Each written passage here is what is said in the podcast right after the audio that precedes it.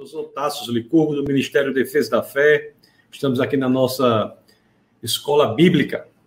Temos hoje, hoje é uma aula bem interessante, viu? Pessoal, a aula de hoje será uma aula interessante, uma aula muito interessante. Eu, eu coloquei lá nos comentários do, é, do vídeo lá no YouTube, não no comentário ao vivo, no comentário, eu coloquei mais ou menos uma linha do tempo para nós nos situarmos, né?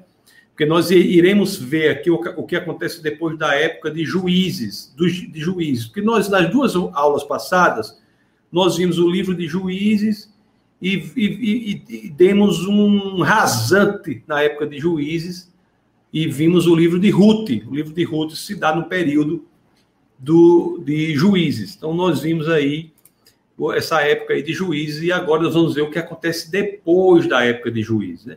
O período de juízo se dá, se dá aí de 1350 a 1084 a.C., nesse período. E depois nós temos esse período de transição, até que lá em é, tempos depois, lá, lá por volta de 1051 a.C., nós vamos ter o rei Saul, depois rei Davi, o rei Salomão, depois o reino é dividido. Nós vamos estudar tudo isso. Mas hoje nós vamos estudar esse período aí de que, que sai de juízes, fim de juízes, e o povo começa a clamar por um rei. Começa a clamar por um rei. Então nós iremos entender algumas coisas na aula de hoje. Nós iremos entender algumas coisas na aula de hoje. Nós iremos ver é, que Deus ele respeita nossas escolhas, mas não quer dizer que nós não arquemos com as consequências delas. Nós iremos ver isso. E também iremos ver quais são os critérios para que haja a escolha do líder cristão. quais são os critérios de liderança, em especial da liderança cristã? Vamos ver com base nas escrituras. Porque nós vamos ver que Deus, embora não entendesse que não fosse o melhor plano daquele momento para o povo de Israel ter um rei, mas já que ele queria, Deus não abandona e dá critérios para o rei. Então, nós iremos ver que critérios são esses para a liderança cristã, serve para a liderança como um todo, mas é essencial para a liderança cristã. E, por fim, nós vamos entender o porquê Jesus é o Rei dos Reis. Por que dizemos que ele é o Rei dos Reis? Você já pensou sobre isso? Por quê? Por que Jesus é o Rei dos Reis, do ponto de vista escritural? É que a aula de hoje vai ser bem, bem interessante, bem bem interessante mesmo, porque falaremos disso daí. E, pessoal, e na época ali, para começarmos, na época de juízes, nós, nós vemos uma coisa.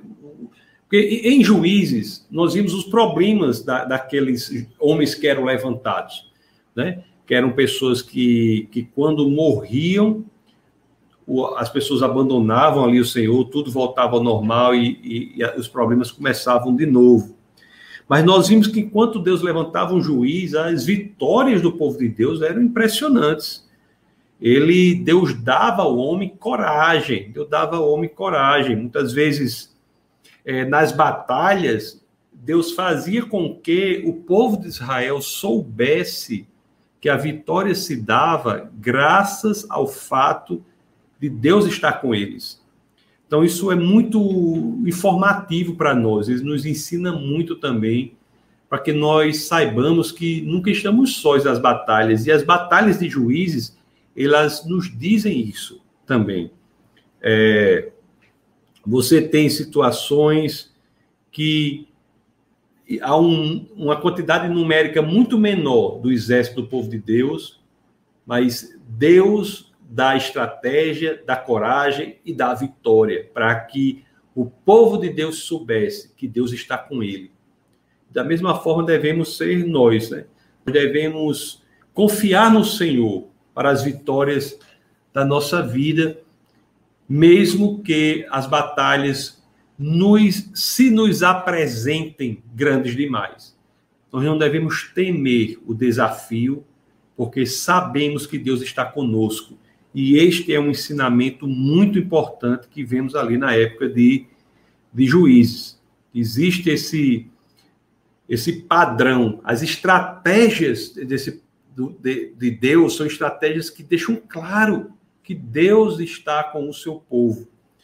O, se você pegar os anais das guerras mundiais, os anais das batalhas militares, se você for um historiador da guerra, talvez uma das batalhas mais ilógicas para a perspectiva da humanidade tenha sido a conquista de Jericó, não é? Nós vimos que Josué manda ali o exército marchar ao redor da, da cidade ali por algumas vezes, por sete vezes, e depois gritar e assim a vitória é dada. É claro que nessa estratégia fica claro que Deus está com o povo. E nós não podemos perder isso. Nós não podemos perder isso. E tem muitas outras coisas também, né? Lá em Gideon também, a, coisa interessante, quando ele vai é, lutar contra um determinado povo, né, Midian, Midianites, que é, em português, Midianitas, vai lutar contra aquele povo. Deus diz assim: ele junta um exército ali, um exército de mais de 30 mil homens e 32 mil soldados, e Deus diz: não, esse exército está grande demais está grande demais. Pode diminuir o exército, pode diminuir o exército, porque não é na força do nosso braço, não é na força de nós mesmos, é porque estamos com o Senhor que nós vencemos as grandes batalhas. Não é pela força de nós mesmos que enfrentamos as grandes batalhas da vida, mas é na convicção de que temos nesta luta a intervenção poderosa do Espírito de Deus para fazer com que o plano dele para a nossa vida seja realizado. A nossa batalha é outra, é paralela, é a batalha pela fé. Nós temos uma batalha aqui na Terra, pessoal, que é a batalha pela fé. Nem sempre é fácil. Eu deixo claro para vocês que eu nunca estou dizendo que é fácil. Às vezes, quando olhamos para um lado, olhamos para o outro, não há certeza do que fazer, às vezes somos atingidos na fé. Mas é a partir daí que temos que buscar as escrituras, a convicção do que as escrituras nos dizem, que temos que lutar pela fé. É a batalha da fé que é o nosso papel. Uma vez que nós crescemos na fé, na convicção e na confiança de que Deus está conosco no meio das dificuldades, das intempéries, das necessidades, das batalhas e das guerras, nós sabemos que a vitória será dada, não por causa de nós mesmos, mas por causa do, do Senhor. Então, o livro de Juízes, ele trata disso, ele trata disso. E naquela situação da, da guerra lá, que tinha tantas pessoas, Deus manda diminuir o número pela metade aí, diminua o número aí, pela metade não, mas diminua o número porque você vai vencer, não precisa de tanta gente, vai vencer, porque eu estou com você. Então, isso assim, isso de, em juízes é, é muito muito interessante. Agora, o, o povo lá na época de juízes passa por uma situação que muitos hoje também passam. Porque eu disse que é importante nós lutarmos pela fé. Devemos ter fé. Agora, muitos não se sentem confortáveis, porque confortável não é viver pela fé. Então, viver pela fé é um estilo de vida que é pedido do cristão. Porque, pessoal, você não se engane, nunca haverá uma situação, se você está no plano de Deus, você não é chamado para o conforto, para a situação, você não é chamado para a zona de conforto. Você é chamado para fora da zona de conforto. E é lá, fora da zona de conforto, que a mágica acontece, que a fé opera, que o Espírito de Deus verdadeiramente age de forma poderosa, porque é lá que experimentamos a dependência do Senhor. E, e isso, às vezes, para muitas pessoas, eles não querem isso. E ali estava ocorrendo naquele pessoal lá, essa, essa, essa, essa, nessa época de juízes, eles não estavam querendo isso, eles estavam buscando uma coisa mais estática, uma coisa mais constante. Eles estavam querendo, eles estavam querendo não depender mais de Deus. Quando um juiz ele morria, a situação eles tinham que orar ao Senhor, o novo juiz, eles não estavam querendo isso, eles queriam uma coisa mais constante assim. Por que, que nós não, não temos um rei? Porque quando o rei morre, já, já há uma lógica de sucessão, já tem outro rei, Por que não tem um rei? E eles começaram a pedir um rei. E nós vamos ver que Deus não queria isso naquela época. Deus não queria. Mas mesmo quando nós insistimos naquilo que não é o plano de Deus, Deus permite. Nem tudo que Deus permite, Deus quer. É um erro muito grave teológico de muita gente achar de, o seguinte, porque Deus, se Deus permitiu, Deus queria. Não. Se Deus permitiu, Deus quis. Não necessariamente. Deus, Deus permite coisas que ele não quer, porque ele respeita a nossa liberdade, o nosso livre-arbítrio. E é isso que ocorre ali, naquele momento.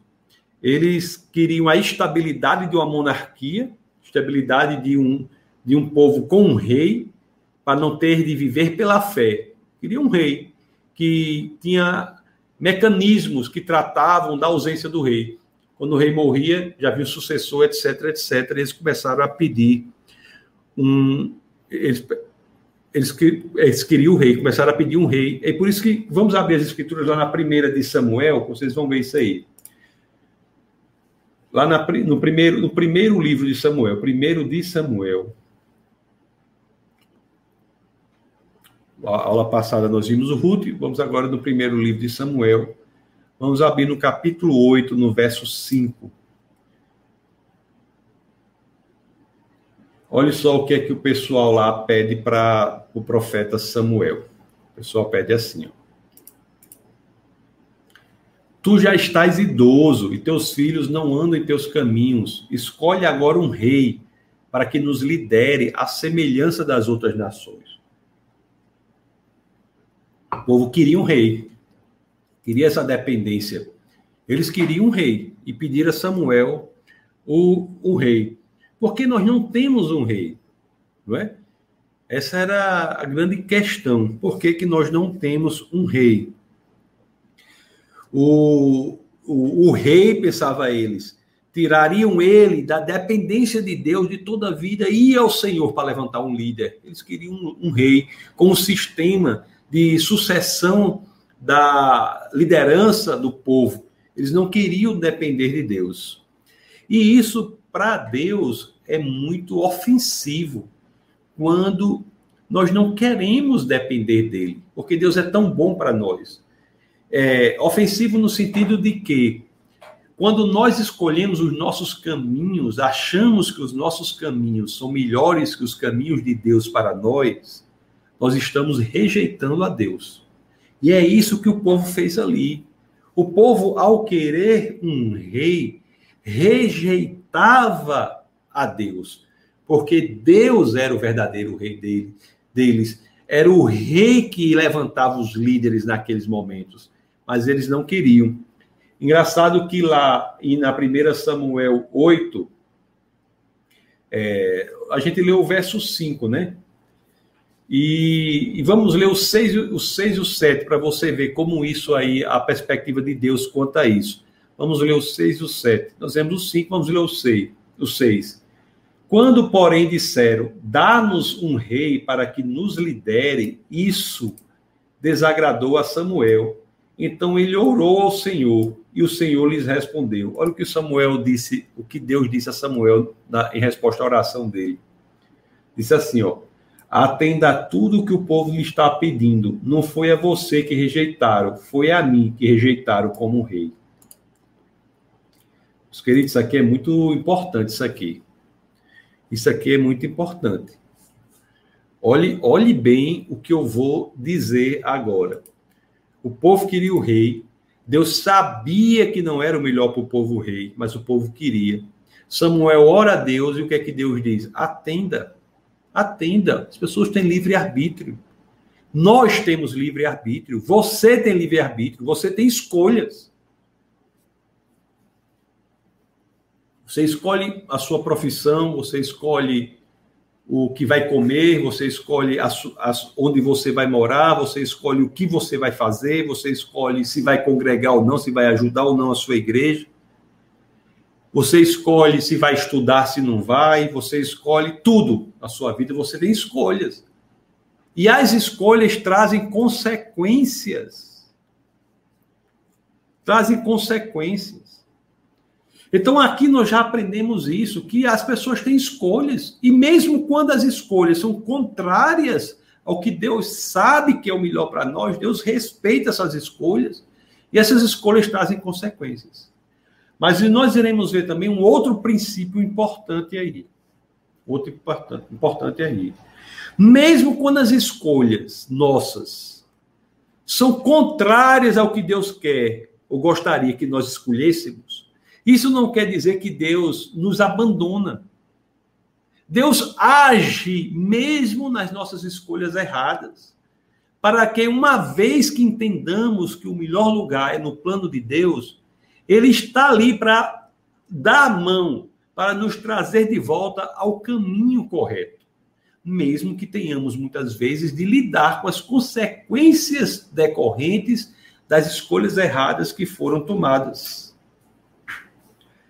O livro de Samuel, o primeiro livro de Samuel, é, em resumo, o quê?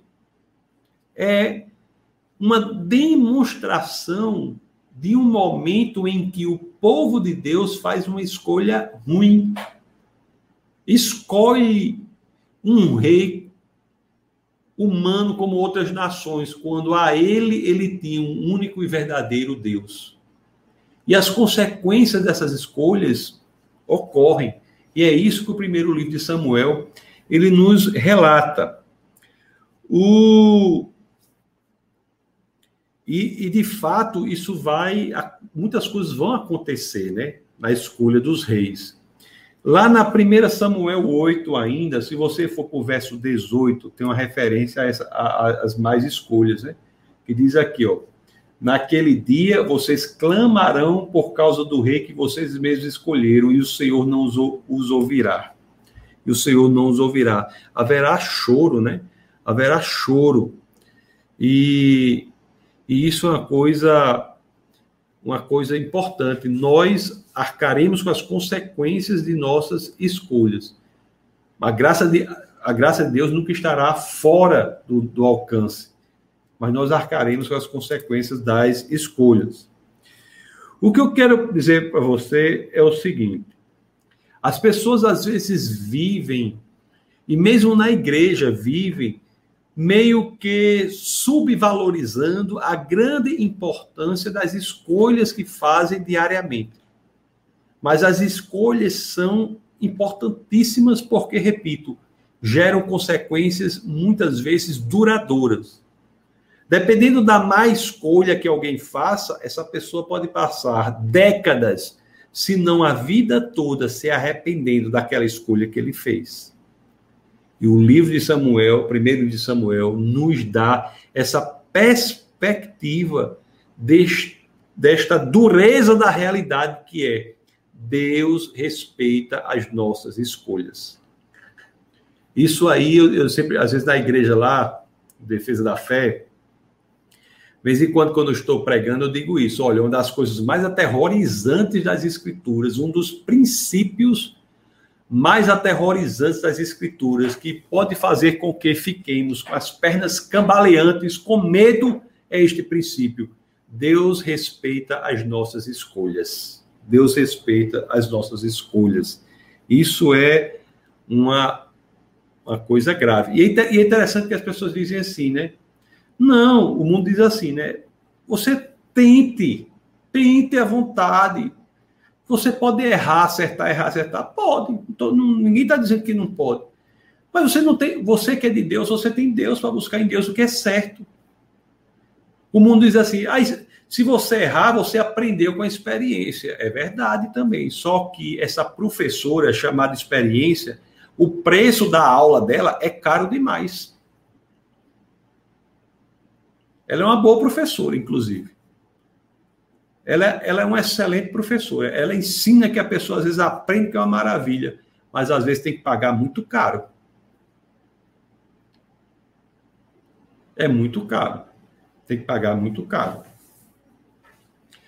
Então, meus queridos, então nós temos que ter essa dimensão, essa dimensão.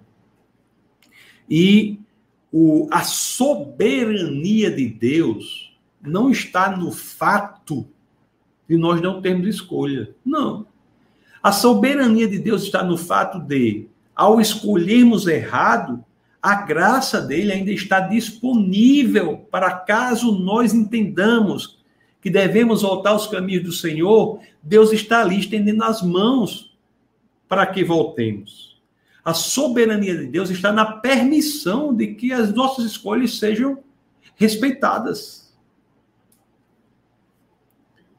Todas as escolhas têm consequências. E, aliás, quando, você se lembra quando nós estudamos o livro de, de Números? Você se lembra aquela geração? O que foi que aquela geração disse? Ela escolheu o quê? Antes nós morrêssemos aqui no deserto. E foi isso que ocorreu. A geração escolheu morrer no deserto. E as consequências se deram. Ela morreu no deserto. Ela morreu no deserto.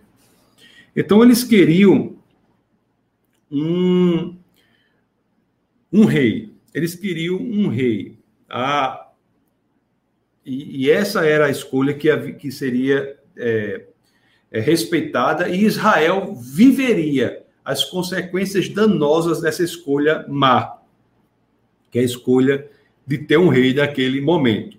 Né? Vamos ver agora o, o seguinte. Vamos ver agora, nós vamos ver a situação da escolha do rei. Escolha do rei. É, porque Deus ele dá critérios até para escolher o rei, que era algo que ele não gostaria que o povo fizesse. Isso também nos ensina muito. Muito. Porque mesmo quando tomamos uma decisão que não é aquela que Deus quer que tomemos, Deus está conosco, nos orientando para que possamos fazer o melhor das péssimas escolhas que tomamos. Em outras palavras, Deus está dizendo assim: não é para você ter o rei. Mas se você quer um rei, não é o meu plano você ter um rei. Mas se você quer um rei, então eu vou lhe dar os critérios para que você escolha o rei. Para que, para que a desgraça não seja grande demais. Eu vou lhe dar os critérios para que você escolha o rei. Não é incrível, Senhor? Então, mesmo quando tomamos decisões erradas, vamos, mesmo quando andamos pelos caminhos errados, Deus também está ali para fazer com que o dano seja o menor possível. Se buscarmos no Senhor, o Senhor está ali também, para nos resgatar, para nos orientar. E aqui ele ensina a, a, os critérios para a escolha do rei. É muito importante a escolha da liderança cristã, né? Aqui vamos usar a questão do rei, mas vamos usar o Novo Testamento também. Existe uma correlação, eu li no autor passar para vocês essa correlação entre existe o, Antigo e o Novo Testamento no que diz a qualificação do rei e a qualificação do livro do, do líder cristão, que nós lemos lá no, no, no livro de Atos, lá, e também Timóteo. Existe critério bem claro para isso, né? O, e vamos ver os critérios que nós temos aqui. Vou, vou passar para vocês sete critérios. Sete critérios básicos, que são qualificações para o rei ali, e qualificações que devemos usar até hoje para a liderança. Liderança de modo geral. E é essencial que a liderança cristã busque esses critérios. Essencial. Então vamos ver que critérios são, são esses. Vamos abrir lá no, em Deuteronômio, voltando ao Pentateuco, vamos abrir em Deuteronômio, no capítulo 17. Vamos ver o verso 14. E dali, vamos ver se nós tiramos já um, um critério para a liderança cristã. Então, qual é um critério para a liderança cristã? O primeiro, qual é? Está aqui, ó. Nomear o rei que o Senhor, o seu Deus, escolher. Então, esse critério é um critério importantíssimo, porque nós temos que buscar um líder que identificamos nele que é escolhido de Deus para aquela função. A liderança cristã tem de ser escolhida de Deus. Um, grupo de pessoas, né?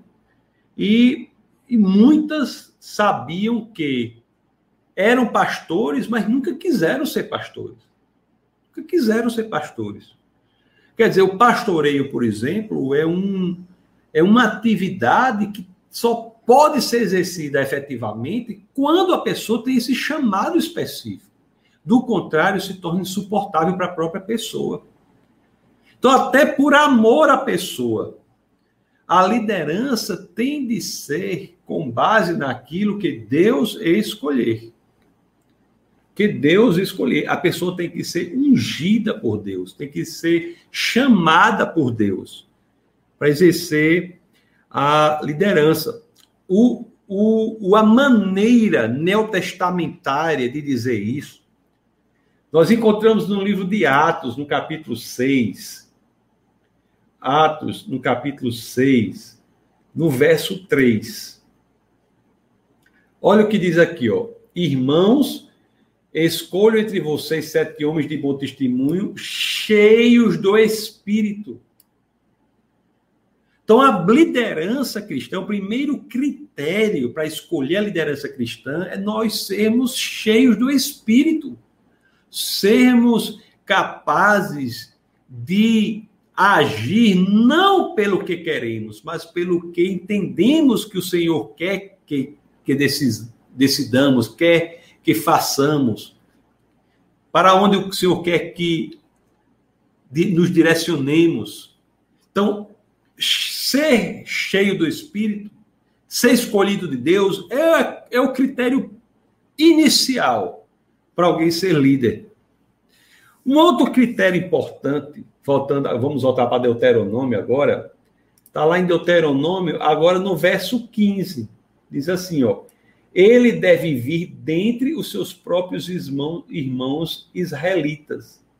Não coloque um, um estrangeiro como rei, alguém que não seja israelita. O que é que quer dizer isso? Se formos lá para Atos 6,3, diz o quê? Né? Escolham entre vocês. Escolham entre vocês. O, a liderança cristã efetiva ela é uma liderança que deve vir do meio do povo, do meio do grupo das pessoas, do meio do povo de Deus. Você não pode ter na liderança cristã, assim como não podia ter aqui os critérios para o rei, o rei não podia ser um rei de outro lugar que viesse para ser rei de Israel. Assim como você não pode no agrupamento da igreja, chamar um grande executivo, não sei da onde, um grande, um, um grande um, alguém que exerce o poder de liderança de outro lugar que não seja do corpo de Cristo. Não é o fato da pessoa ter habilidades muito grandes que o qualifica, o fato principal é que ele tem de ser do corpo de Cristo, tem que ser cristão. Tem de ser cristão. O, tem de ser, para a liderança cristã, ele tem de ser um crente, alguém que creia verdadeiramente em Deus. Então, esse é o segundo critério. Tem que ser uma pessoa direcionada por Deus, uma pessoa que seja do meio do povo de Deus. Meio do povo de Deus. Um outro critério, e esse é muito interessante, esse outro critério é muito importante, nós vemos lá em Deuteronômio, no capítulo 17, vamos ver o verso 16. Diz assim, ó, olha só como Deuteronômio diz, para que vocês entendam o que quer dizer isso. Diz assim, ó, esse rei, porém, não deverá adquirir muitos cavalos, nem fazer o povo voltar ao Egito para conseguir mais cavalos, pois o Senhor lhe disse: jamais volte por esse caminho. O que isso quer dizer? Os cavalos e as carruagens eram o, o elemento que fazia com que o Egito exercesse o seu grande poder militar. O poder militar do Egito era traduzido no número de cavalos e carruagens que eles tinham. O rei de Israel não deveria querer lutar como os outros lutam. O poder do povo de Deus não é um poder que se traduz na, nas ferramentas unicamente que os outros usam. É preciso ser um rei que exercite a fé. Tem que ser uma pessoa de fé, uma pessoa de conexão, de confiança no Senhor. Não deve ser alguém que, para ganhar batalhas, esteja todo o tempo adquirindo cavalos e indo para o Egito para conseguir os cavalos egípcios. Não ser alguém que ache que a vitória das suas guerras se dará pelo tamanho do exército natural que tem.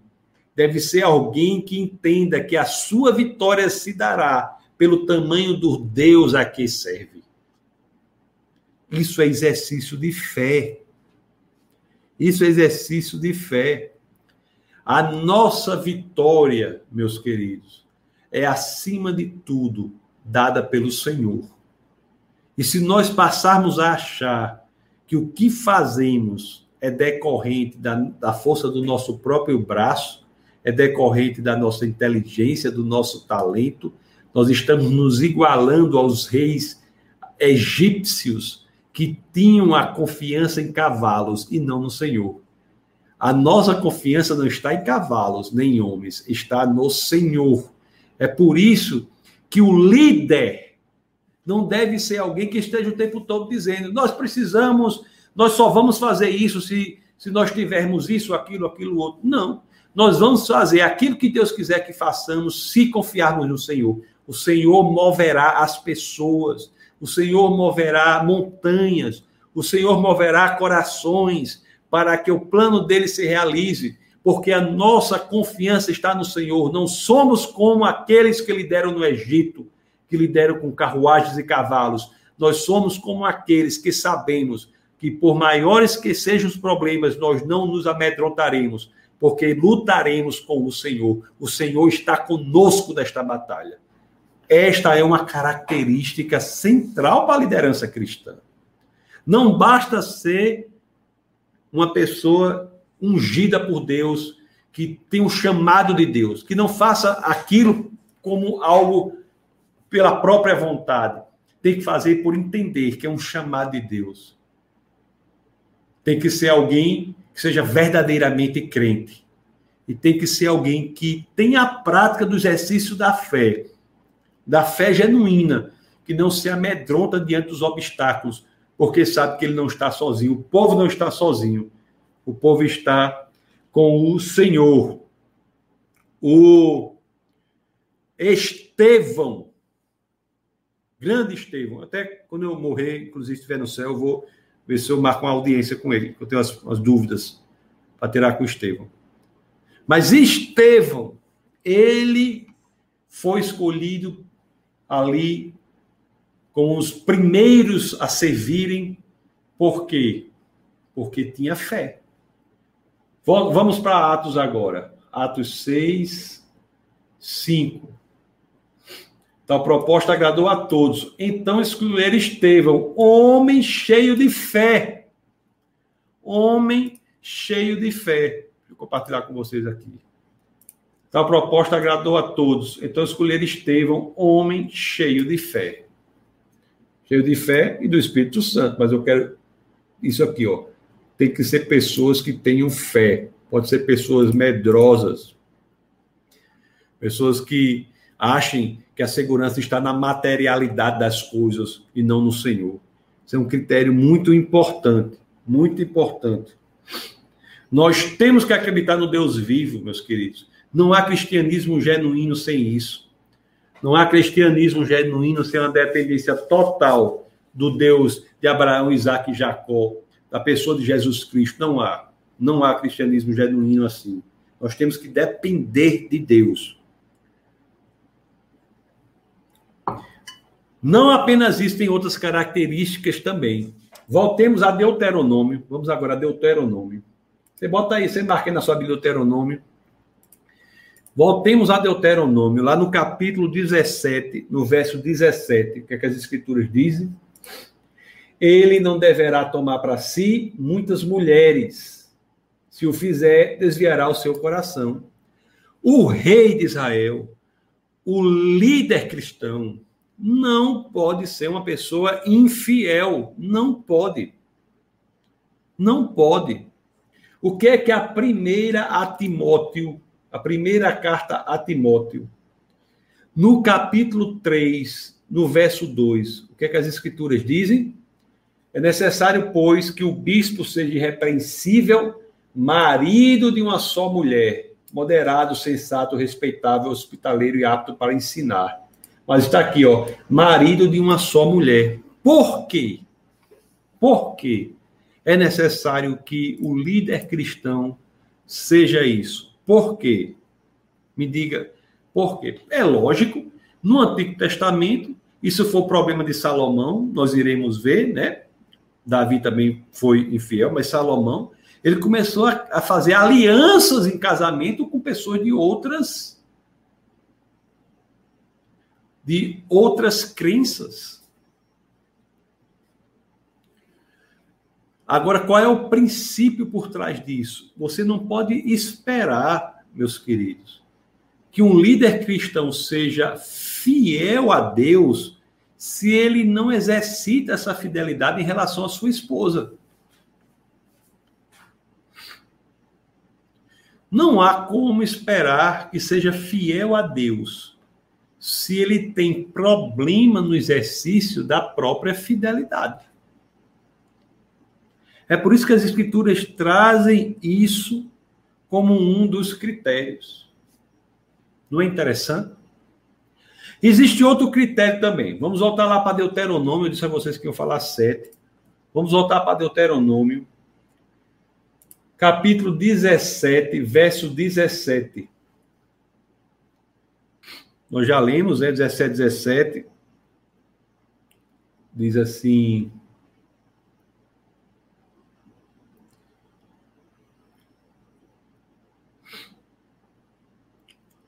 Diz assim, na segunda parte: também não deverá acumular muita prata e muito ouro.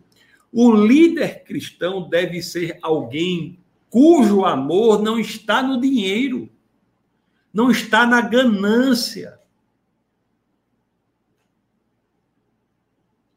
O líder cristão deve, deve ser alguém cujo centro da atenção não seja o dinheiro.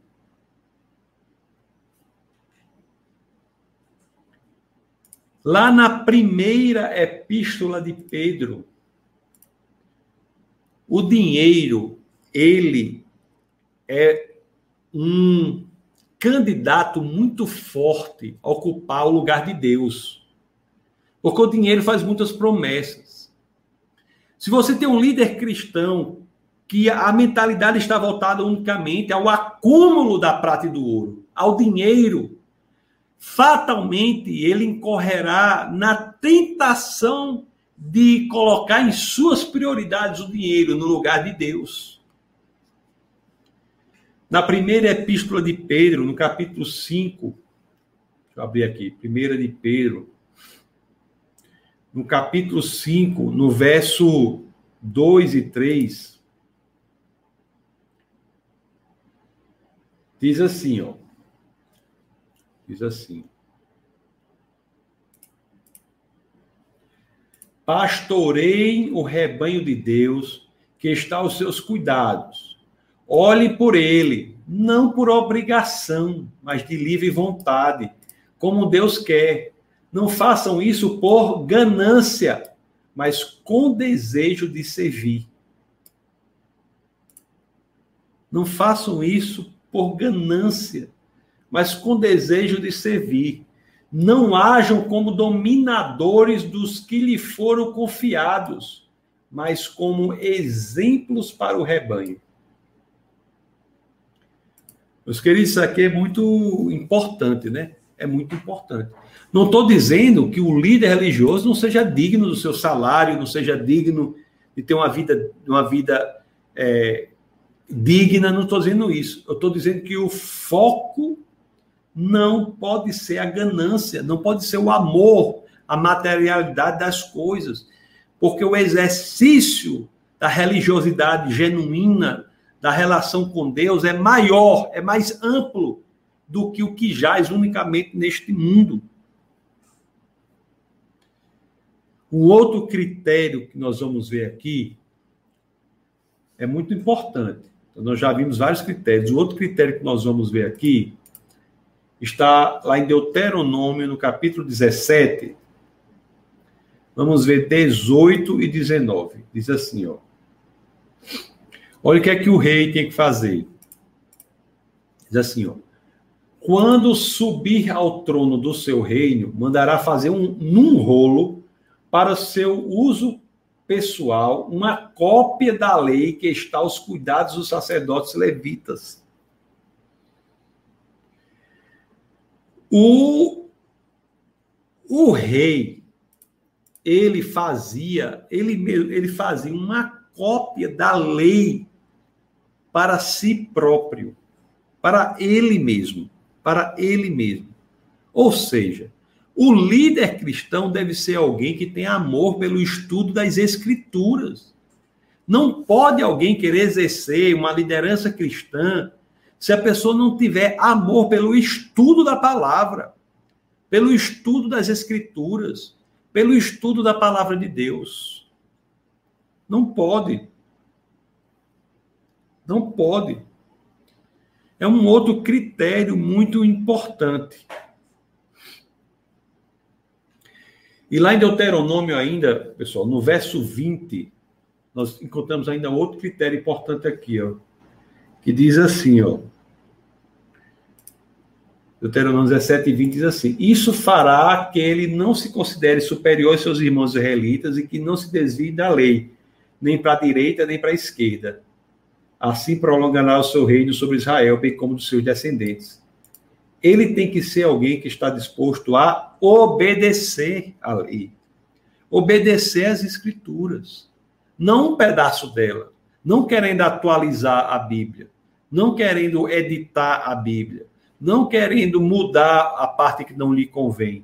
Ele tem que ser alguém que queira obedecer, não queira se desviar da lei, nem para a direita, nem para a esquerda. Nem para a direita, nem para a esquerda. Por quê? Porque o ensinamento principal que a liderança cristã dá, mais do que pela palavra, é também pela obediência à lei, pelo exemplo. Você veja que antes nós vimos que o líder cristão tem que ser conhecedor das escrituras e agora nós vemos que ele tem que ser obediente à palavra. As escrituras são tão sábias porque dizem assim: não adianta uma pessoa que conhece as Escrituras, mas não vive em obediência às Escrituras. Você já viu que incrível a, a Bíblia é? Não adianta. Tem que ser alguém que busque obediência às Escrituras. Lá na primeira epístola de Pedro, primeira de Pedro, no capítulo capítulo 5, né, que nós estamos lendo, no verso 3, as escrituras dizem assim. Eu já, eu já li até para vocês aqui, isso vou retomar porque tem a ver com esse princípio aqui. Ó, não hajam como dominadores dos que lhe foram confiados. Tem líderes cristãos que, que querem dominar as pessoas. As escrituras dizem o contrário não hajam como dominadores dos que lhe foram confiados, mas como exemplo para o rebanho. Toda a correlação com a obediência às escrituras. Qual é o exemplo? Obedien... Obedecendo às escrituras, a pessoa se torna exemplo para o rebanho. Então, meus queridos, foi colocado já aqui para nossa equipe os sete critérios aqui os sete critérios que falamos foi, já foi colocado aqui nos comentários ao vivo aqui. Depois vocês vão meditar sobre cada um deles. lendo as escrituras e vendo que elas não nos deixam sem respostas sobre como deve ser o líder cristão. Não nos deixam sem respostas. O qualquer pessoa, qualquer posição de liderança deve buscar isso. Deve buscar isso. Deve ser alguém que seja chamado por Deus, deve buscar o seu chamado, chamado por Deus, aqui Deus falando com você para fazer isso. Deve procurar se encher do Espírito de Deus. Procurar se encher do Espírito de Deus. Deve crescer em fé, aprender a confiar em Deus para todas as coisas. Deve ser alguém que cresça em fidelidade, tem que ser alguém cuja fidelidade com Deus se expresse da fidelidade em seu casamento. Tem que ser alguém fiel. Deve ser alguém que não sucumba à tentação do amor ao dinheiro e colocar o dinheiro como o que está na prioridade número um da vida dele. Não pode ser alguém que só fala em dinheiro que só direciona as coisas por dinheiro, que pega um evangelho, que, que o evangelho parece que serve ao dinheiro. Isso não é cristianismo. Não é cristianismo. Tem que ser alguém que tem amor pelas escrituras, a, queira aprender cada vez mais. Tem que ser alguém que obedeça às escrituras, não só queira aprendê-la, mas esteja apto a obedecê-la. É este, este aí, meus amados, é o perfil que devemos buscar para exercermos a liderança, e a liderança cristã, principalmente. Agora, esses critérios são interessantíssimos, e eles também apontam em sua perfeição, quando são perfeitos, ele aponta para o líder perfeito, para o rei perfeito. Os critérios para o rei apontam, quando perfeitos, para o rei que é perfeito, que é perfeito. O, nós vimos que Israel teve, né, o rei. Eu já, eu já disse para vocês, não já teve Saul, depois Davi, depois Salomão. Nós vimos que Saul, no quesito obediência, pelo menos, ele era uma, uma, uma coisa horrível. Não é? Se tornou logo altamente desobediente da palavra. Saul. Salomão, aí teve Davi, Davi foi o melhor rei que Israel já teve, mas Davi também teve muitos problemas aí, inclusive a questão de adultério, etc. E Salomão nem se fala. Salomão fez escolhas tão erradas que dividiu o reino. Teve, né, não sei, centenas, 600 mulheres, né? Ele teve. Enfim. Então, isso aponta para quem? Isso aponta para quem? Porque tempos depois, meus queridos, um, um, uns mil anos depois aí, lá em, ainda em Jerusalém, nós tínhamos o rei Herodes ali, e que não era muito de obedecer a palavra de Deus, não. Né? Era muito de obedecer a palavra de Deus, não. É, mas havia logo depois outro outro rei, outro, alguém que nasceu na manjedoura ali. Jesus Cristo. Jesus Cristo. Ele era alguém que pertencia ao povo de Deus, porque as escrituras nos dizem que ele nasceu na linha de Davi, na linhagem de Davi. Ele pertencia ao povo de Deus. Era alguém que tinha amor pelas escrituras, né? As escrituras dizem que quando ele tinha era uma adolescente ali, né, com 12 anos, ele estava no templo e os as pessoas ficavam impressionadas com o que ele explicava sobre as Escrituras. Ele conhecia as Escrituras. Ele era alguém indicado pelo Pai, indicado por Deus. Lá em Mateus, no capítulo 3, no verso 17, o que é que nós lemos? Vamos abrir para você, Mateus 3, 17. Vamos ver o que é que nós lemos aqui, lá em Mateus 3,17. Olha o que, o que é que nós lemos. Mateus 3,17, as escrituras dizem assim. Então, no batismo dele, então a voz do céu disse: Este é o meu filho amado, em quem me agrado. Então, claramente era alguém indicado por Deus ali. Alguém que tinha um chamado específico. Era o próprio Deus encarnado, né? Mas era alguém que era, ungi, era ungido ali. E nós vimos também que esse alguém era extremamente fiel. Ele também era fiel. Quando ele foi no deserto, o, o inimigo de nossas almas propôs a ele assim, né? Joelhe-se diante de mim, tudo isso aqui pode ser seu. Mas ele não aceitou essa aliança com o inimigo. Não aceitou. Ele era um rei fiel. Um rei fiel fiel à palavra de Deus. Então Jesus ele era alguém que veio para servir, né? Não alguém que veio para ser servido, alguém que veio, que veio para servir. Lá em Filipenses, no capítulo 2, verso 7, as escrituras dizem, ele veio como servo.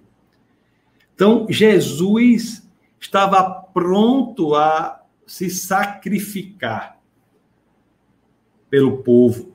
Então você começa a ver características em Jesus de Nazaré que cumprem com perfeição os critérios das Escrituras para o rei.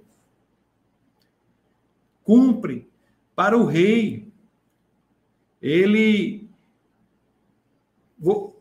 Essa, vamos ver se ele não estava apto a viver pela fé. Lá em Mateus 26, Mateus capítulo 26. No verso 53. Mateus 26, 53. Olha o que as escrituras dizem aqui. Mateus 26, 53. Olha o que as escrituras dizem assim.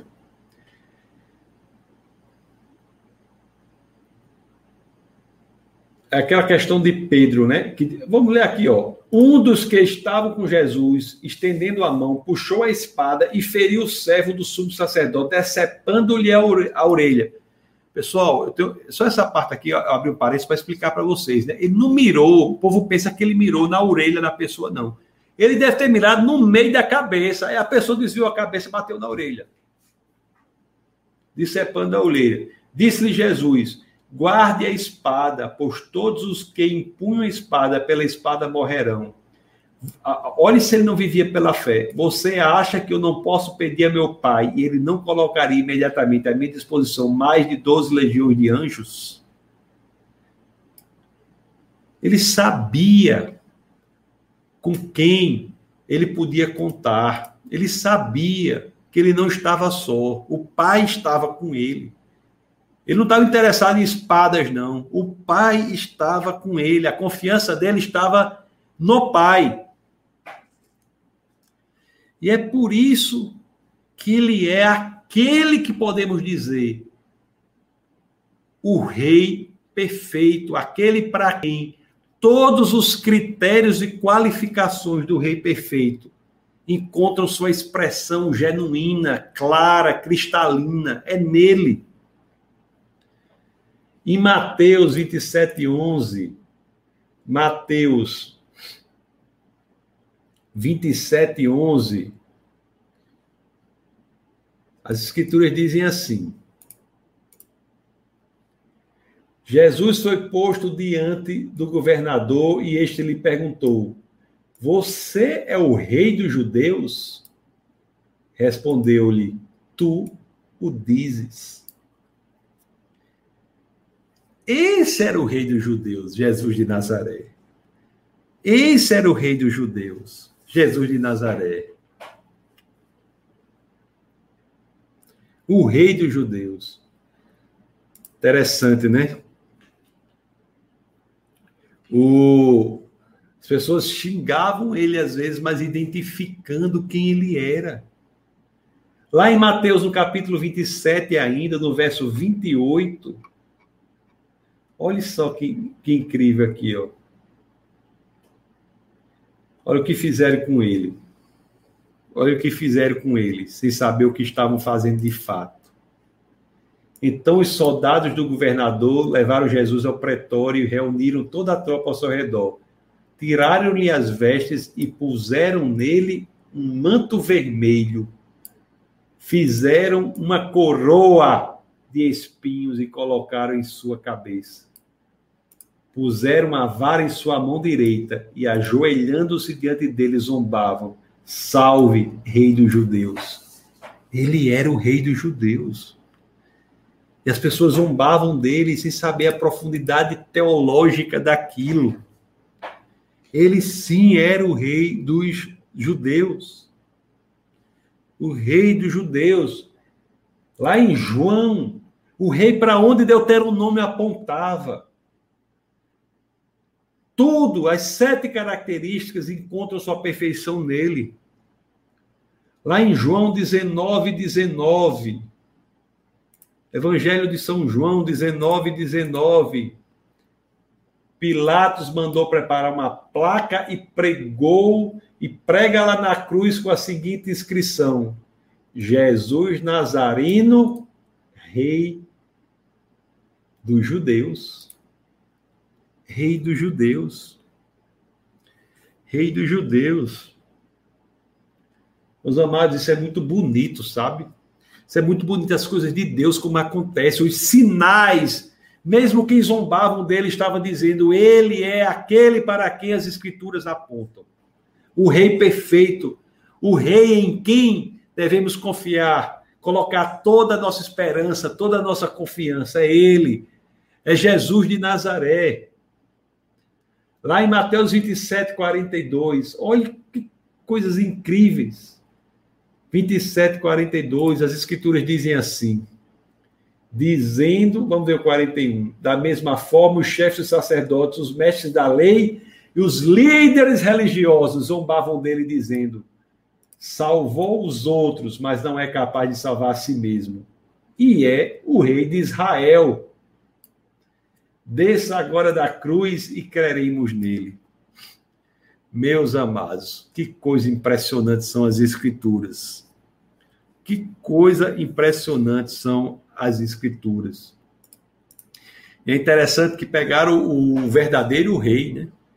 o rei do povo de Deus, o rei perfeito, o rei que atende de maneira perfeita todas as qualificações na ação e no desejo e no pensamento, o rei que atende tudo aquilo pegaram esse rei e ficavam zombando dele com isso. Zombando dele com isso. Aquele rei que morre e triunfa na ressurreição para aquele que nele creem, aqueles que nele creem, ressuscitem espiritualmente e tenham uma vida eterna. Esse é o verdadeiro rei. Lá em Filipenses, meus amados, Olha como as escrituras falam da, do reinado de Deus como, como algo tão belo e às vezes nós não, não, não nos detemos ao quão profundo isso é, né? Quando diz que Deus, Jesus é rei, porque está dizendo que ele é tudo aquilo. Em Filipenses 2, 9, as escrituras dizem assim, ó, olha o que as escrituras dizem, por isso Deus o exaltou quando ele, ele, ele vai aos céus, é, ele é zombado como um rei, mas Deus não o abandona. Ele morre ao terceiro dia, ressuscita para que nunca mais volte a morrer. Ele, Jesus não apenas voltou a viver, mas ele venceu a morte para nunca mais morrer. Ele é o verdadeiro rei. E olha o que a Escritura diz: por isso Deus o exaltou à mais alta posição e lhe deu o nome que está acima de todo nome. O nome que está acima de todo nome. Este é o verdadeiro rei.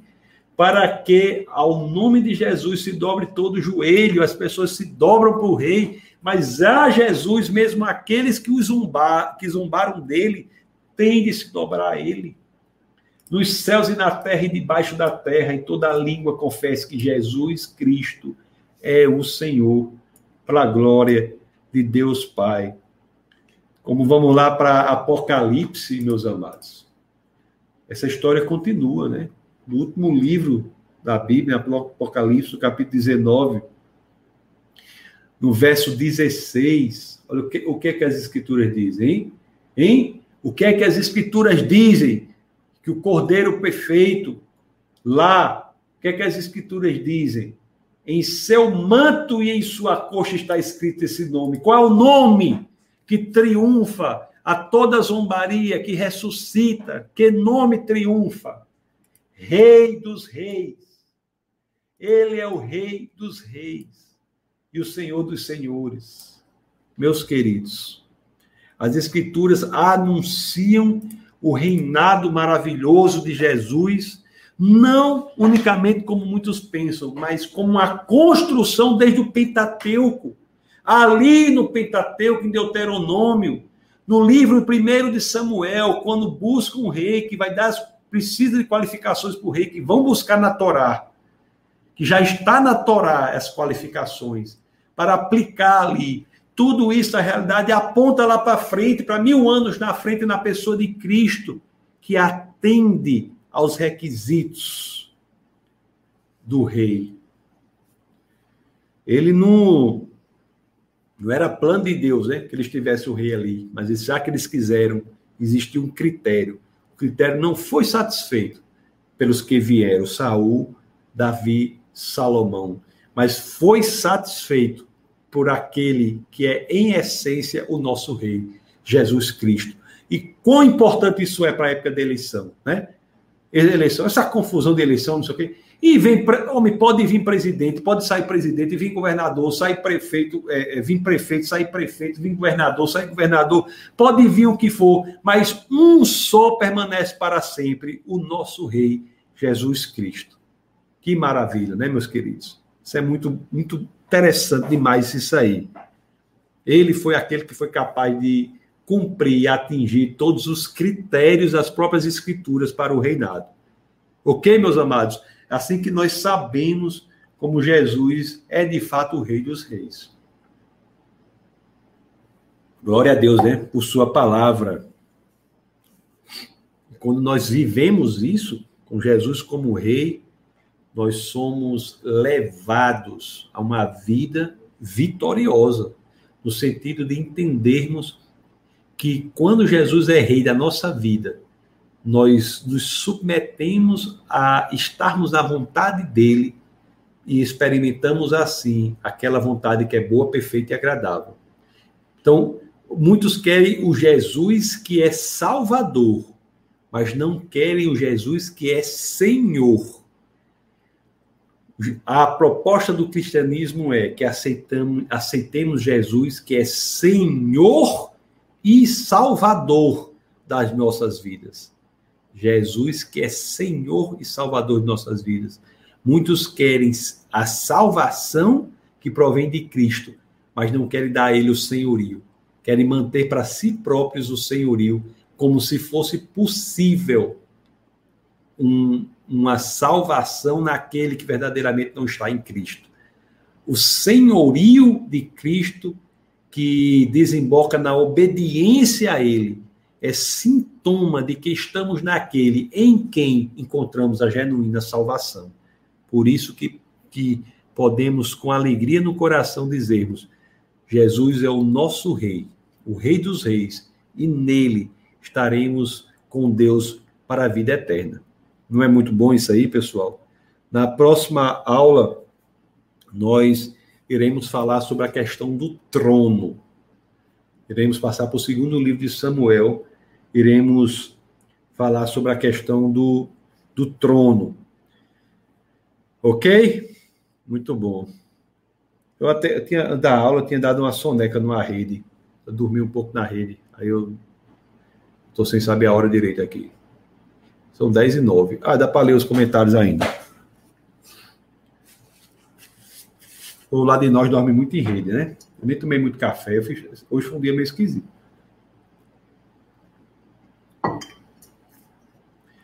Pode colocar os comentários, eu já li os comentários.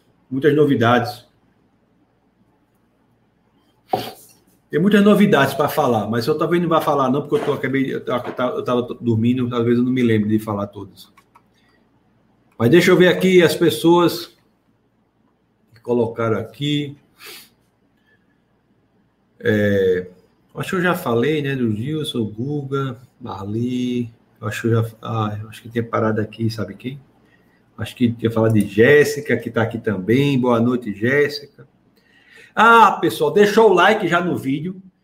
Não, toda vida me esqueço desse negócio. Eu tenho que botar, vou, vou botar um negócio bem grande aqui em cima do computador, assim, deixar o like para eu falar. Deixa o like aí no seu vídeo. Compartilhe o vídeo, tá bom? Faça parte do nosso movimento. Vamos começar os núcleos de defesa da fé em alguns lugares. Já houve algumas reuniões aqui da equipe e já estamos estruturando. Vamos começar esses núcleos em alguns lugares, viu? Ainda não vou anunciar quais são os lugares, mas vamos começar em alguns lugares os núcleos do Defesa da Fé. Vamos começar em 2021, esse comecinho, já vamos começar se Deus quiser. Então, se você tiver interesse em participar do lugar que você for aí, manda aqui um WhatsApp para a gente, 84 98185 1517. Tá bom? Manda o WhatsApp para a gente aí. Ó, temos a pessoa aqui em Ourinhos, São Paulo, divisa com Paraná. Reginaldo, seja muito bem-vindo, Reginaldo. Nosso, nossa escola bíblica aqui, a Bíblia de Gênesis a Apocalipse. Maria Borges, Paz, irmão, sou de Campo Limpo Paulista. Meu Deus, que cidade interessante, né? Campo Limpo Paulista. Eu acho que eu nunca tive, já tive alguns lugares em São Paulo. Mas Campo Limpo Paulista. Então, muito bem-vinda, viu, Maria Borges? Você e sua família. Seja muito bem-vinda. A turma aí da mais uma família reunida aí. Glória a Deus, Luiz Pedro. Família reunida sempre as palavras maravilhosas do Senhor. Deus é bom, viu? A professora Mônica, olha aí a professora Mônica, boa noite, professora Mônica, né? E aqui a nossa equipe dizendo, ó, já compartilhou o link deste vídeo com seus amigos? Corre que ainda dá tempo. Compartilhe o link, né? O link, o vídeo fica aí para que mais mais pessoas sejam abençoadas. Maria Ângela Campolina, boa noite, pastor irmãos. Cafezinho quentinho, estou a posto. O seu cafezinho está quentinho, esse meu está meio frio. Está meio frio, mas eu não tomo café muito quente, não, sabe? Porque eu tomo água e eu, eu gosto de café sem ser muito quente. Eu tomo café sem ser muito quente. As pessoas que acham esquisito, tudo bem, né? Tem cada, cada doido tem uma mania, né, povo diz? Eu acho o café, quando não está muito quente, assim, você sente bem o gosto. Tem assim, quando não está muito quente, você sente mais o gosto. Tem a Simone aqui, boa noite, boa noite. Guga Vídeos, Guga Lopes está sempre conosco aqui. Seja muito bem-vindo, pessoal. Para mim é uma alegria muito grande, viu? Toda terça-feira ter essa oportunidade de estar aqui com vocês. Graças a Deus a internet aqui do escritório resolveu. Foi uma pane que teve aqui e, e aqui deu certo. Graças a Deus, eu acho que está tudo bem, né?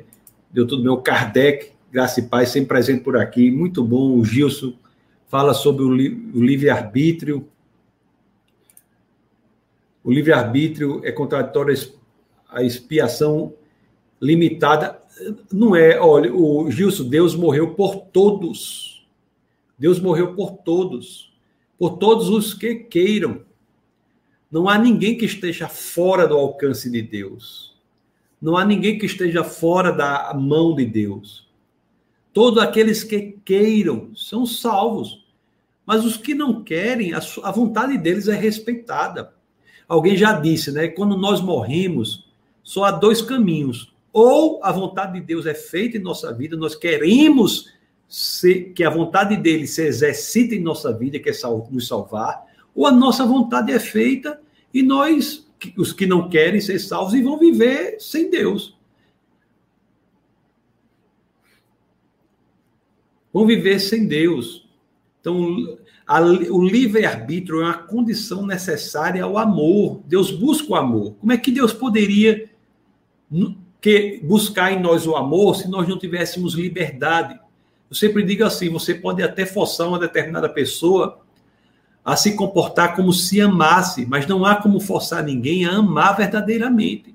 O amor genuíno pressupõe a possibilidade do não amor.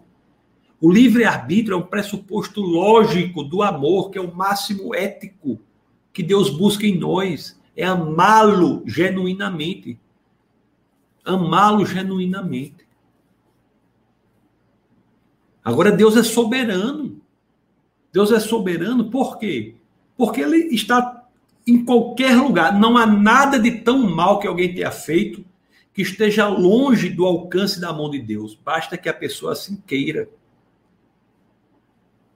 No meu exercício pastoral, às vezes eu me deparo com pessoas que eu tenho que explicar a elas que Deus perdoa se ela estiver arrependida. E às vezes a dificuldade da pessoa não é nem entender que Deus a perdoa, mas ela não quer nem se perdoar a si própria. A pessoa não quer perdoar a si própria. Mas o problema é a própria pessoa. Perdoe-se a si mesmo, busque o perdão de Deus. Não há nada de tão mal que a pessoa tenha feito que Deus não possa trazer a pessoa de volta. No cristianismo, em Cristo, sempre é possível começar de novo. Essa é a genuína soberania. Nada que acontece, Deus não permitiu. Tudo que acontece, Deus permite, mas nem tudo que acontece, Deus quer.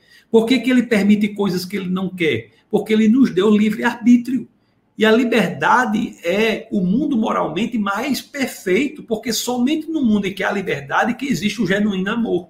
No mundo em que não há liberdade, existem robôs que se comportam no exercício de uma ética robótica. E essa ética é inferior à ética genuína de acertar podendo errar. É por isso que existe a árvore da desobediência no jardim. É por isso que existe a árvore no jardim, porque era um pressuposto lógico para maturidade moral. O casal só poderia ser dito obediente se houvesse a possibilidade de desobedecer. Raniele dá graça e paz, igreja, graça e paz. graça e paz. Nossos sistemas modernos de governo, presidencialismo, parlamentarismo, cabem nessa interpretação dos reis de Israel, se os governantes, os governantes mundiais, né, brasileiros e mundiais, seguissem esses critérios que tem Deuteronômio, nós teríamos uma, um governo maravilhoso. Não é por outra razão que a nós cabe o quê?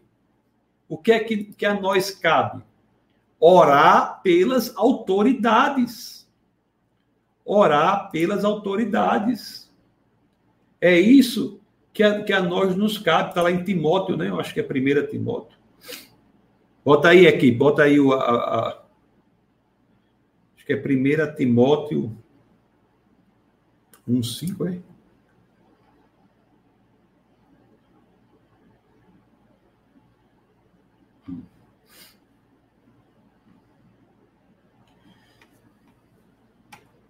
Nós temos que orar pelas autoridades. Orar pelas autoridades. Por quê? Para que elas cada vez mais sejam nos, na forma que Deus quer que as autoridades, que o rei seja. Agora, é o que eu estou dizendo. É, oramos pelas autoridades, nós não trazemos o, a política para falar dentro da igreja. Não. Isso aí é outra coisa totalmente di, di, diferente. Totalmente diferente. Oi, Milena, tudo bom? Glória a Deus. Grande Milena, seu esposo Bruno, sua filha Bruninha, casal, uma família abençoada, um casal abençoado e uma filhinha abençoadíssima. Professora Mônica aqui, Júlia Abigail. Olá, Júlia, tudo bom? Seja muito bem-vinda, viu? O Lucas diz a paz do Senhor, a paz. Ana Paula dá boa noite. Boa noite, Ana Paula. Professora Mônica diz assim: líder cristão deve ser uma pessoa de coração quebrantado, a serviço do Senhor, cheio do Espírito de Deus. Amém. É isso mesmo. É isso mesmo. Existem os critérios escriturais né, na Bíblia para como deve, devemos exercer a liderança cristã. Jocélio, olá, querido Jocélio, estava sem internet. Rapaz, eu fiquei aqui três dias sem internet aqui. Pior que eu tinha que fazer um trabalho, no, na, no meu trabalho, eu tinha que fazer análise de 25 processos aí. Aí eu sem internet aqui. Eu tive que rotear o celular para poder mandar os negócios. Você imagina isso aí? Passei a madrugada nesse, nesse negócio. E para não e para e, e vocês terem uma ideia, no meio da madrugada faltou luz. Teve um acidente em frente aqui do condomínio onde eu moro. Teve um acidente, o carro bateu no poste. faltou luz. Ah, as coisas de Deus. As não foi que Deus fez o um acidente, não, né? Mas as coisas do mundo, né? Deus permite que essas coisas aconteçam no mundo, porque esse mundo é um mundo fragmentado. Mas é isso aí. A questão do acúmulo das riquezas pelo rei entra em conflito com a teologia da prosperidade. Gilson, isso é muito importante, essa sua pergunta. Veja bem, o rei ele não pode ter como o líder cristão ele não pode ter como foco o dinheiro.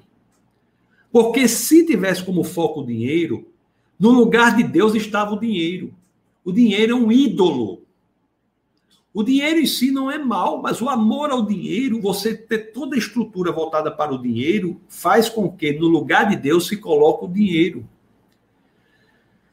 O evangelho traz prosperidade. Isso todos nós sabemos. As pessoas que se entregam ao Senhor, que cumprem a lei, as pessoas que trabalham duro, as pessoas que são fiéis, as pessoas que são honestas, as pessoas que falam a verdade, as pessoas que procuram fazer su sua atividade com perfeição, as pessoas que honram a sua família, essas pessoas, as pessoas que dizimam, as pessoas que fazem tudo isso, todo esse conjunto, naturalmente prosperam, mas isso não tem nada a ver com o foco do evangelho.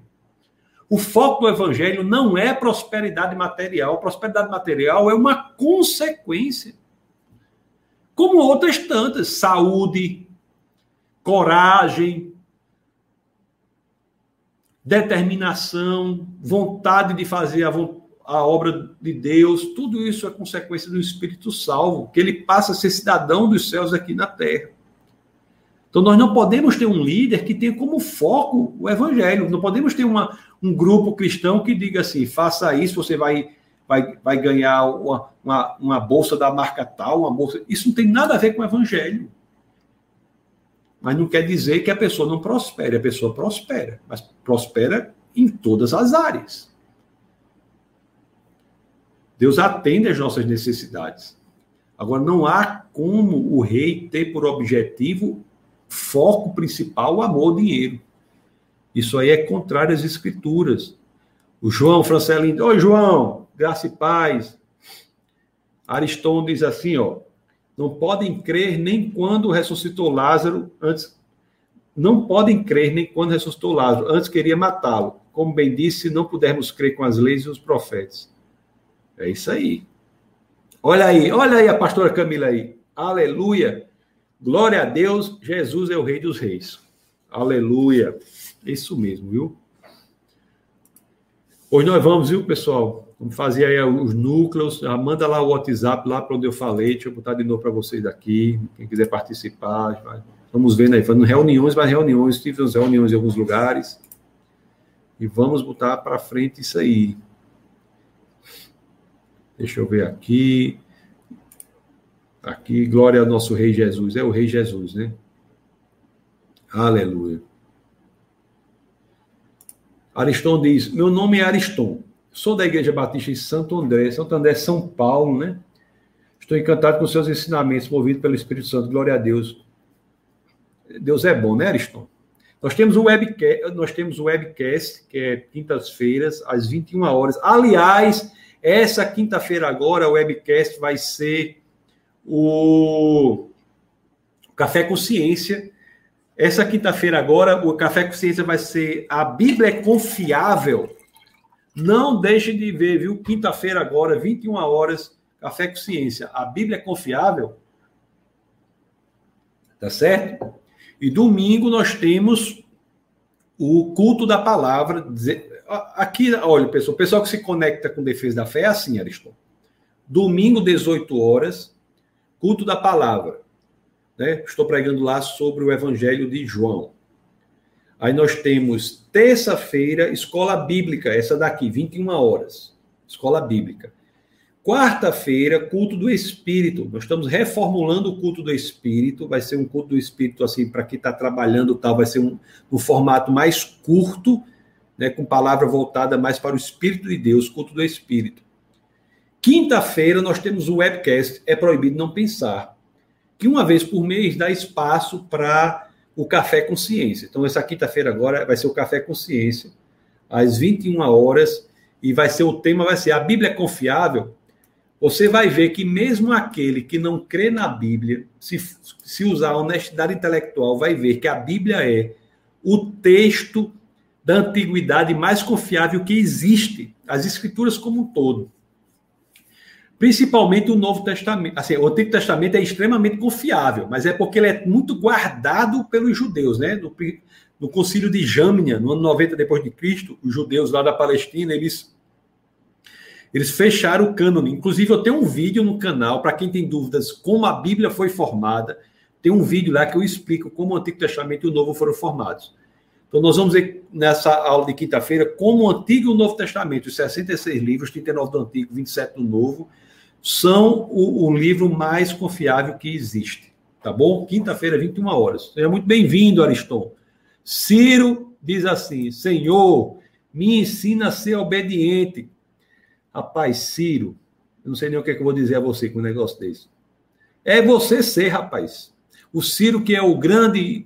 Ei, quando é que nós vamos combinar todo mundo aqui para fazer uma visita lá para a hamburgueria de Ciro? Vamos combinar todo mundo chegar. A gente chega no mesmo horário lá. E cada um pede um hambúrguer de um sabor diferente para ver se dá certo, viu? Mas, sei lá, hamburgueria de Ciro, uma hamburgueria que o pessoal chama gourmet, né? Gourmet. Muito bom. Muito bom. Hamburgueria gourmet. É o. Rapaz, é um negócio. Depois vamos, vamos levar todo mundo para lá, viu, Ciro? Pessoal que mora aqui, pessoal que Ciro é de Natal, quem estiver em Natal, quem é de defesa da fé de outros lugares, ele, ele vai mandar pelo correio um hambúrguer para lá. Alex Franco diz boa noite, a paz. Aristão diz: não vou perder uma live. Seja muito bem-vindo, Aristão. Muito, eu quero, sua presença é muito boa, viu? E nós temos. Marco Antônio, Pai do Senhor de novo, estava assistindo pelo Facebook, agora passei para o YouTube. É, a, a melhor experiência de assistir é pelo YouTube. É, nós, nós transmitimos pelo Facebook também, mas a melhor experiência é pelo YouTube. Né? E é sempre anunciado, pessoal, lá no Instagram, né? Então, vocês não, você que não segue o Instagram Defesa da Fé, passa a seguir, tá aí embaixo, ó, o Instagram Defesa da Fé. Tá bom? A pastora Camila é rápida demais. Oh, rapaz, essa pessoa, não sei não, essa pastora é demais. É alto nível demais. Meu Deus do céu. Ela já botou o nome daqui da hamburgueria, ó. Dom Burger.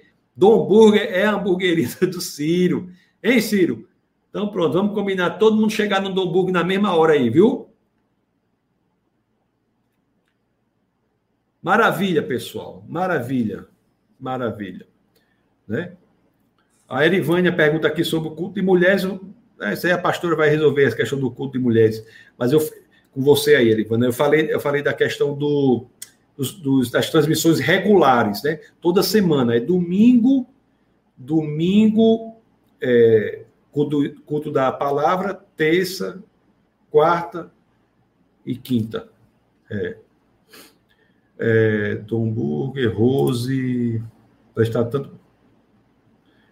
Ele está fazendo tanta propaganda desse hambúrguer que estamos com vontade. Olha aí, Ciro! Olha aí, Ciro! Olha aí. Amigo, Ciro, falando sério com você agora, ele diz uma coisa muito importante. Ele diz aqui, ó, pessoal. Assim, ele diz, muita gente tem isso, né? Diz assim, eu sei que tenho que ser obediente, o difícil é ser. É, ver, é verdade, é difícil ser. Mas Deus, ele diz assim, né? Ele diz que não apenas nos diz o que devemos fazer, mas ele caminha conosco nessa caminhada de obediência.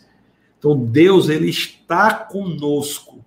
Ele está conosco passo a passo para que cresçamos naquilo que é chamado de santificação.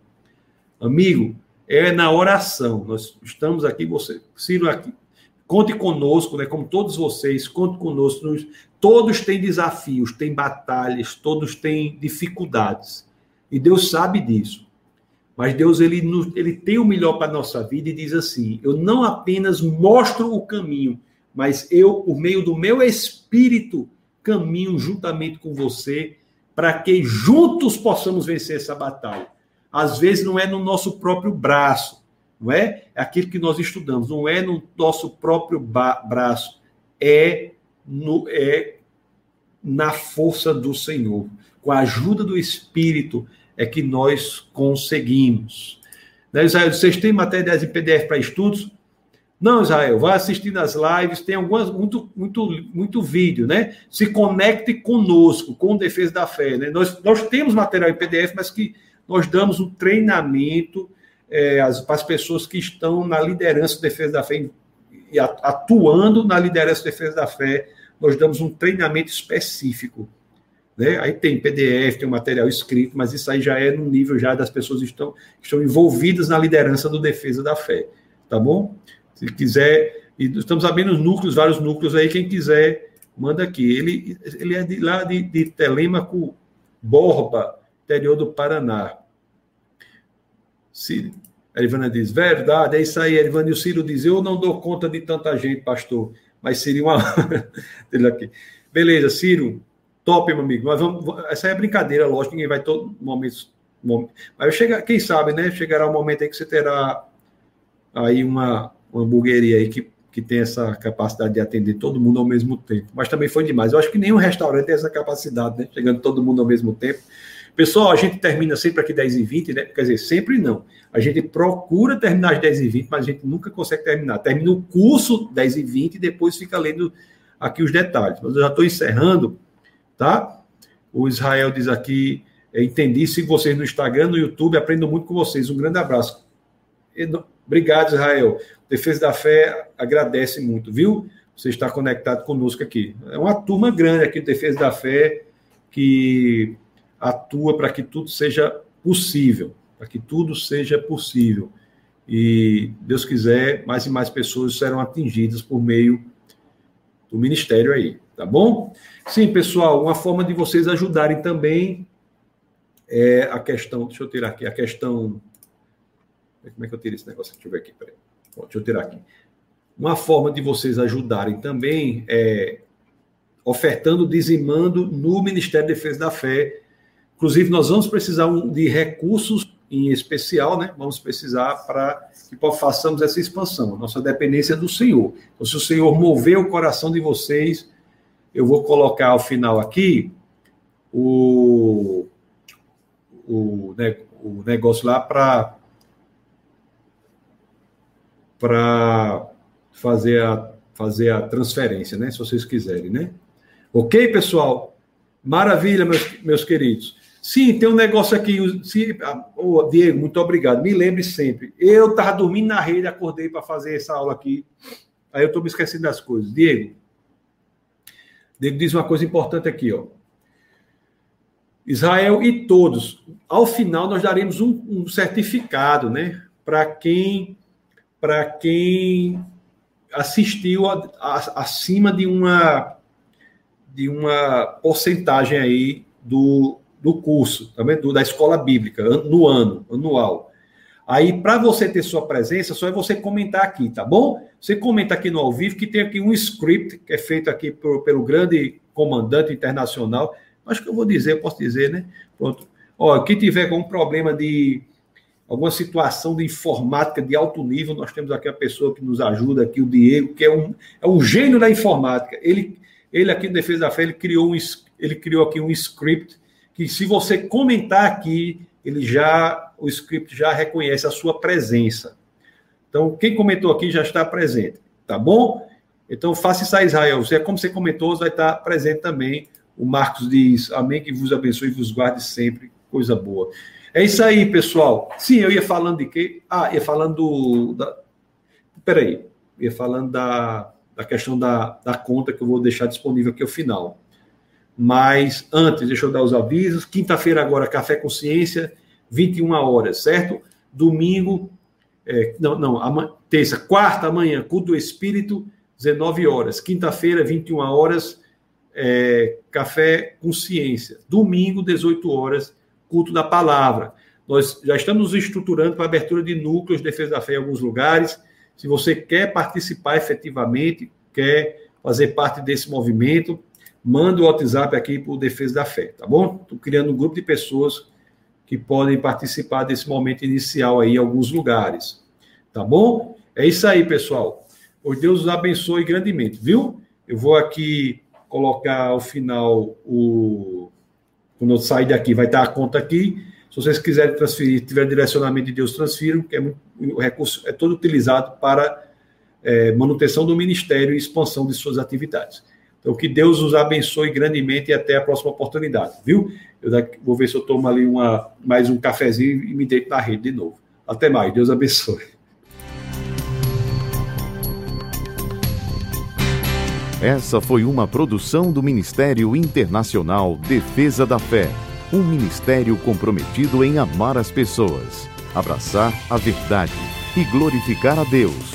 Para saber mais sobre o que fazemos, acesse defesadafé.org.